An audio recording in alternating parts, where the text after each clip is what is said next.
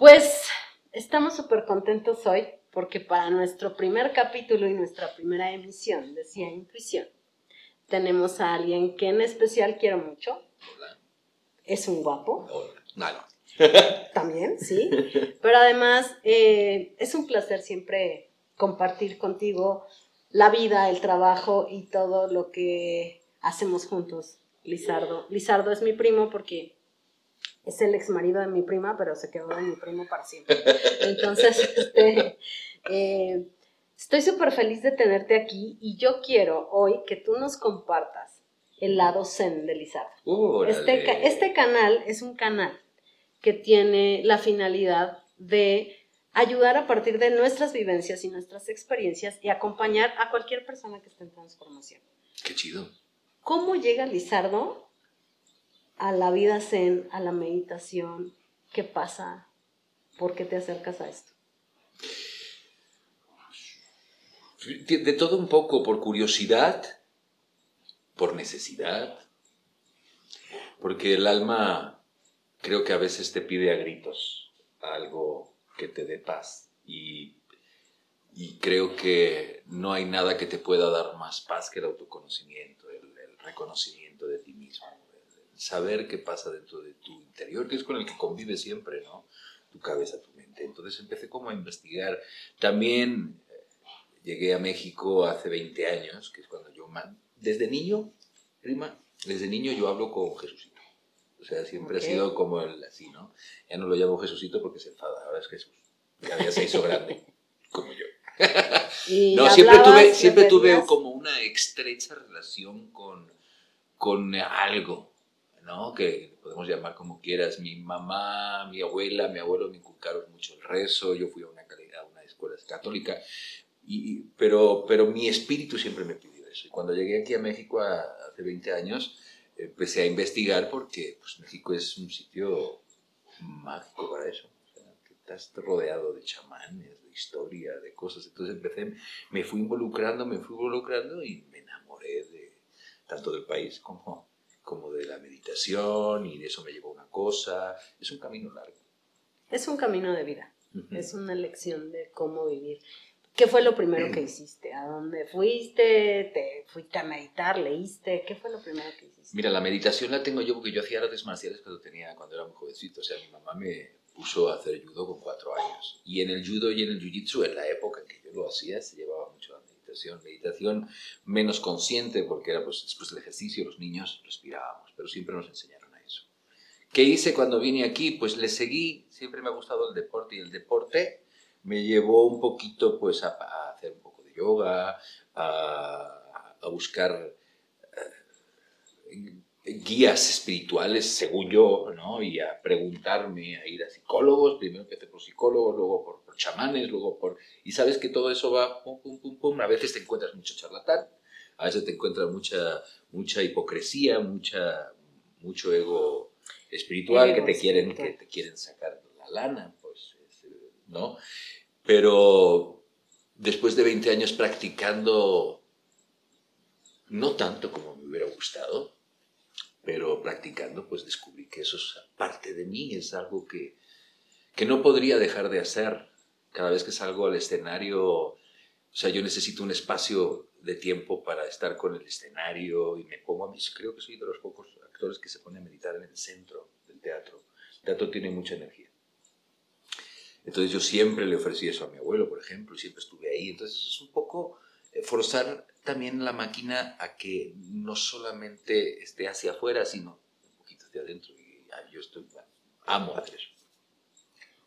¿Qué momento difícil eh, fue un parteaguas en tu vida para que tú tocaras estos temas? Mm. ¿Qué sucedió? ¿Qué pasó? Porque todos tenemos un parteaguas. La más fuerte y lo más duro que... Se me salen las lágrimas de pensarlo. Sensible de verdad. es mi hija, mi hija grande, Estefanía. O sea, tener, de- dejarla allá y venirme acá y irla a ver los veranos o las fiestas que tenía, eso para mí fue un, antes y un después en mi vida. No, no creo, no creo haber vivido algo tan duro tan fuerte que la separación de mi hija, aparte de la muerte de mi abuelo, pero pues, tenía yo 10 años, pero esto sí fue como más consciente, además fue una elección mía hacerlo, entonces este, fue muy complicado. ¿Cuál consideras tú que es tu mayor virtud y cuál consideras tú que es tu mayor defecto? Mi mayor defecto es la ira. ya lo sabes. Pero bueno, es controlada. Yo creo que mi mayor defecto puede ser eh, mi mente discursiva. Ah, habla demasiado. Yo sé que hablan todos. Todos tenemos a, una señora aquí en el sexto piso o a un señor. A la loca de la azotea. Y luego es la loca de la azotea. Este.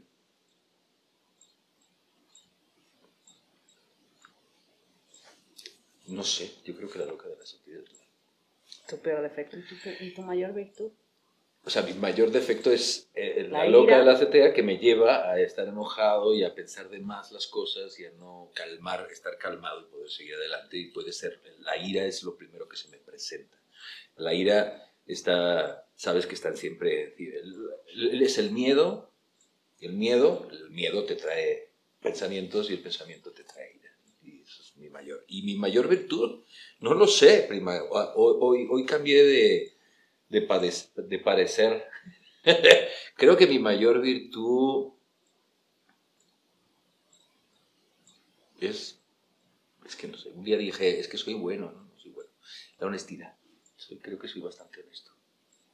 Eh, tenemos una, una bondad eh, mal encausada para mi gusto en, en, Latinoamérica, ¿no? Porque el bueno es medio pendejo. Entonces, prefiero ser justa que buena porque el querer ser buena durante muchos años de mi vida no, me ha llevado como a donde hubiera querido estar. Pero la honestidad es una gran virtud. Porque te cuesta tanto trabajo reconocer las virtudes? ¿Ves? O sea, el defecto me lo dices inmediatamente, pero la virtud. Sí, porque a veces no nos, damos golpecitos bonitos a nosotros mismos, o sea, no, no, no, sacamos a reducir lo bueno que tenemos. Y, cuesta porque no sabría decirte, te digo que un día me preguntaron, digo, yo creo que soy buena persona. No se trata de eso, creo que está, sí, tienes toda la razón, la gente eh, tiene que redefinir lo que significa ser buena persona. Es que la bondad, la bondad, la buena buena que, que, que tenemos como, o sea, la mujer buena para el latinoamericano pues es una mujer sumisa, dejada, abnegada, que carga culpas a, la, a los hijos, a la familia. ¿Cómo por qué? Sí, o sea, es algo... A mí no me parece que, eso sea... No, no ¿no? No, yo tampoco. Yo, y, además te voy a decir una cosa, yo no sé cómo estará el tema machista hoy, pero yo no podría tener a una mujer al lado que no pudiera brillar por ella misma, ¿sí me explico? O sea, eh, condenada a algo para que no salga, para que no esto, yo, no, yo creo que, creo que el, el, desarrollo personal de cada quien debe ser súper respetable y qué hueva estar con una mujer que no trabaja eso, ¿no me explico? O sea, entonces, ¿para qué? O con un hombre. Sí, sí, sí. Eh, eh, eh, la combinación perfecta es tener a dos almas independientes con ideas, sueños que vayan hacia el mismo lugar, ¿no? Para que puedas compartirlos. Pero talentos tienes muchos y virtudes tienes muchas. Te dejamos de tarea que nos hagas una lista y la próxima vez que vengas nos digas mínimo cinco. ¿Cinco virtudes? Sí, claro. Voy a hacer todo lo posible. Eh, esta misma noche voy a poner con mi libreta qué, qué onda. Por supuesto, porque es súper importante que nos enfoquemos en nuestras virtudes. Siempre estamos viendo lo malo y lo malo y enfocándonos. Y además somos durísimos y nos golpeamos súper fuerte. Y creo que parte importante de la conciencia y de la espiritualidad es, sé más codescendiente, lo estás haciendo muy bien, sé más noble, lo estás haciendo muy bien contigo mismo, porque le tenemos paciencia a todo el mundo y a nosotros mismos nos pegamos durísimo, ¿no? O sea, no nos permitimos equivocarnos. Equivóquense las veces que necesiten, no importa, nos le volvemos a levantar, el punto es salir.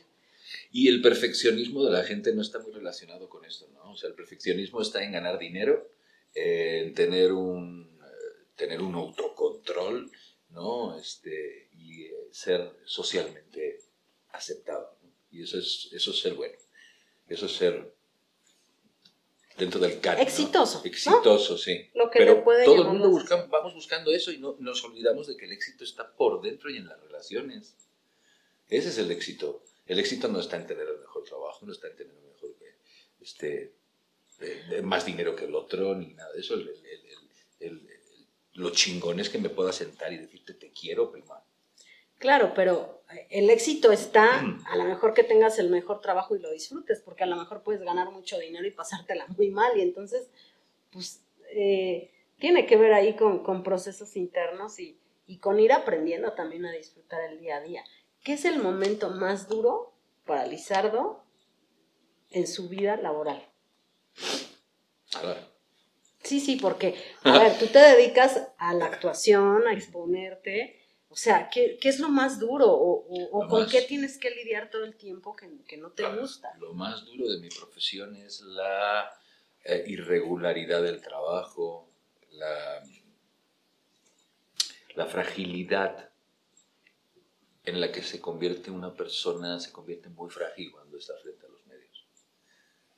Estás juzgado, estás frente a una cámara continuamente, la gente te ve, no te conocen dos ni tres, eh, te conocen muchos y tienes que gustarle a muchos y eso es, a veces es incómodo cuando se hace desde la parte esta de querer hacerlo por eso. Cuando ya te das cuenta que es parte del trabajo, no es tan duro.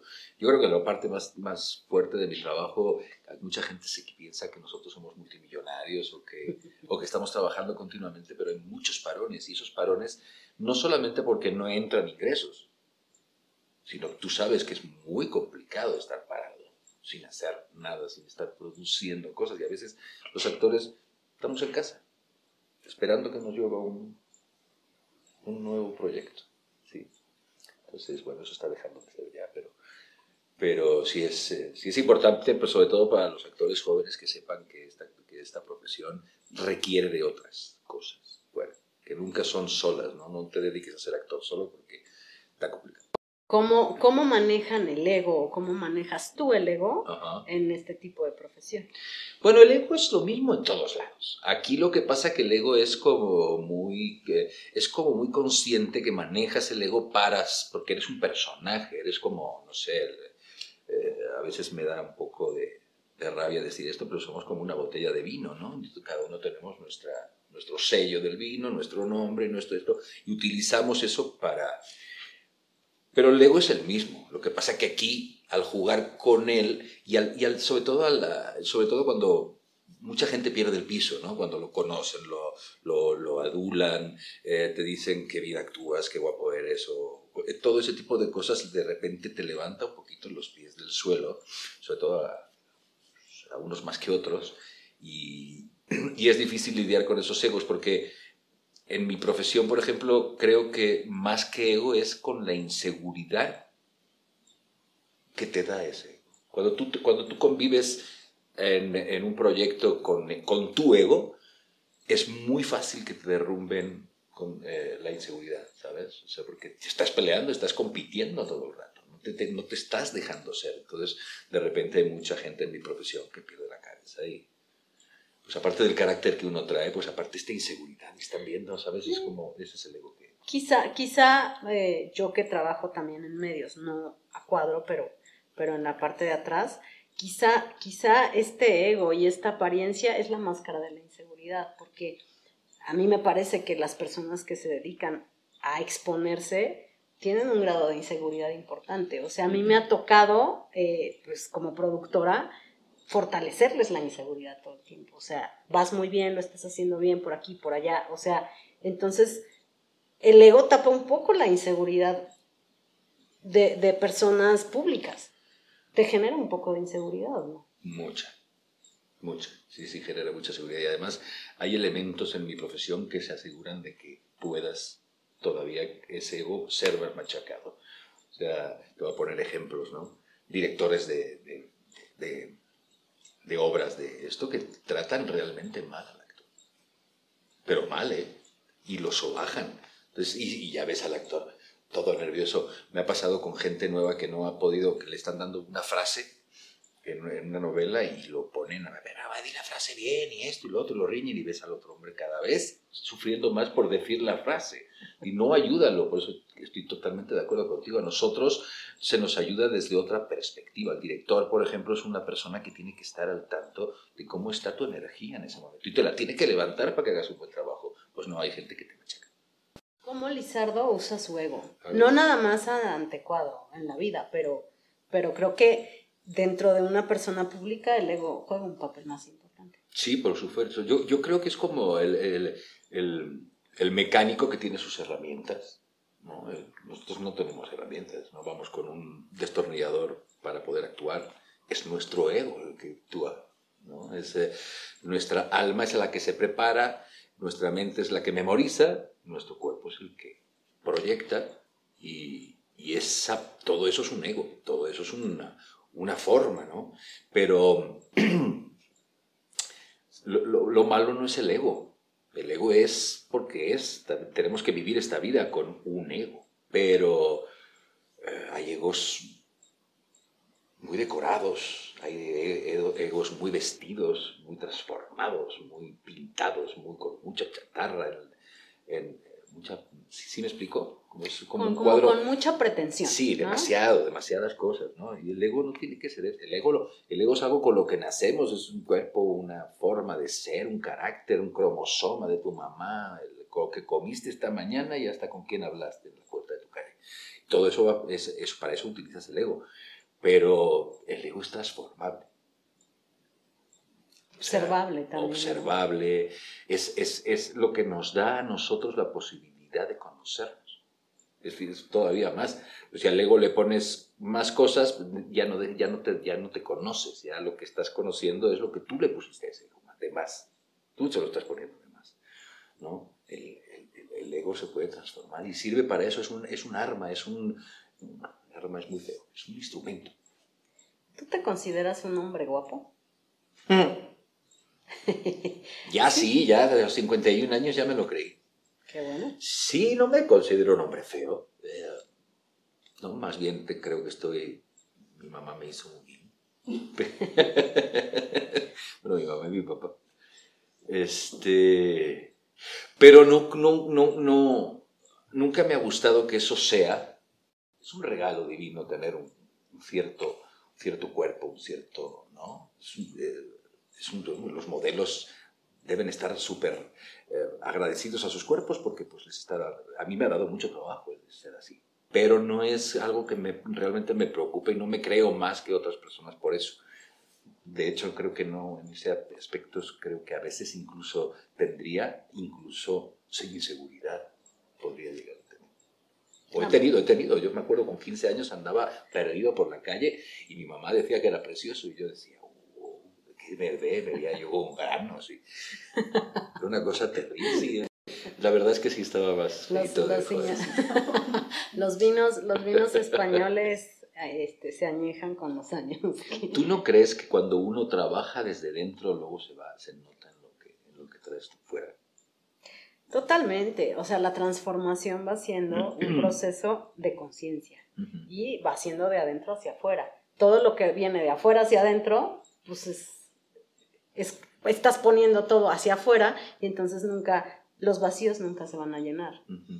Pero bueno, pues es parte del, proceso del aprendizaje de la vida misma. ¿Qué cambiarías si pudieras regresar el tiempo? Que digas, aquí sí, la super cagué. muchas cosas. muchas cosas. Danos dos, así que digas eso ¿Qué cambiaría? ¿Qué cambiaría? Sobre todo, pues, no sé, cambiaría eh, eh, todo lo que sé después de tantos años que hizo que me pudiera separar de mi hija. Lo, hubiera, lo trabajaría de otra manera para que hoy en día poderla tener aquí, porque yo también dentro de mi estupidez y dentro de mi ignorancia peleé más de lo que tenía que pelear y perdí oportunidades con ella por estar yo mal. ¿Sí? ¿Me explico? O sea, como una cuestión de soberbia.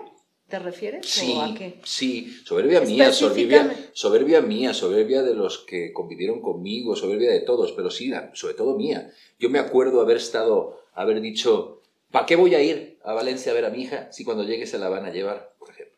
¿No? Porque se la llevan. o sea, su mamá no te permitía verla. Mm, en un tiempo me fue muy complicado. Terminaron mal, o sea, digamos que... sí, bueno, pues terminó, terminó, como... Eh, sí, terminó mal. Entonces hubo muchas riñas, muchas peleas, muchas cosas que yo podría haber evitado. Porque eh, yo también me peleé. ¿Sí me explico? Bueno, pero acuérdate que eso es parte de lo que hoy eres, entonces. Sí, por supuesto. es parte de tu bagaje. Pero eso es lo primero que cambiaría. O sea, lo que yo cambiaría es tener a mi hija conmigo. Eso es lo primero. La tendrías en México viviendo acá. conmigo, claro, feliz. Bueno, ella ya no estaría tan feliz, a ella le encanta España porque ya se hizo grande. Pero cuando era chiquita y venía aquí conmigo, le encantaba México, sabes. Sí, sí. Algo que nadie sepa de Lizardo. Mm. ¿Algo que, algo que no saben de mí. La gente en general. O quien tú Que soy súper tierno. Soy súper tierno. ¿Sí? Es sencillamente tierno y cariñoso. No, yo no te conozco esa faceta todavía. ¿eh? yo soy súper tierno y cariñoso. Soy súper amoroso cuando... o sea, te refieres... Cuando quiero a alguien soy súper Como en relación de pareja, te refieres. En relación de pareja y también relación de mamá y de, y de hijo. O sea, soy muy cariñoso, pero sí, en las relaciones de, de pareja soy súper, súper amoroso. Demasiado a veces. ¿Te han roto el corazón? Sí. ¿Sí? Sí, muchas veces. Ah. Unas más que otras. Eh, es parte del vivir, prima. Claro, duele. Vivir duele. Y mucho. Sí, pero esa es la diferencia entre vivir y sobrevivir. Y hay gente que sobrevive. Hay que vivir. Sí, porque hay mucha gente que dice, no, yo no, a mí me duele Mm, excava, excava, y verás que sí. Sí, sí, sí, pero bueno, hay 20.000 mecanismos de, defensa. Pero bueno, yo agradezco mucho que hayas abierto tu corazón y vamos a estar grabando diferentes cosas, diferentes temas, eh, pláticas que tenemos tú y yo profundas. Uy, nos quedan un este, montón. Nos quedan un montón, iremos compartiendo desde lo que hemos vivido y desde lo que somos para tocar corazones. Y para cerrar esta entrevista, eh, ¿tú crees en tu intuición, Isabel? Sí, sí a, veces no le hago caso, más bien. Ay, todos. Y entonces estás, pero ¿por qué? si yo sabía que no tenía. diciendo, pero sí tengo, sí tengo, bueno, tengo una profesión que te despierta la intuición. Me gusta meditar y me gusta lo espiritual, que también te despierta la intuición. Entonces, sí creo que soy una persona bastante intuitiva. A veces hasta miedo me da. Gracias, gracias por estar aquí y nos veremos en el próximo video. Por favor, prima, y felicidades. A los dos. Muy bonita esta entrevista y muy bonito lo que estás pensando. Besos a tus fans. Besos a mis fans, a nuestros fans.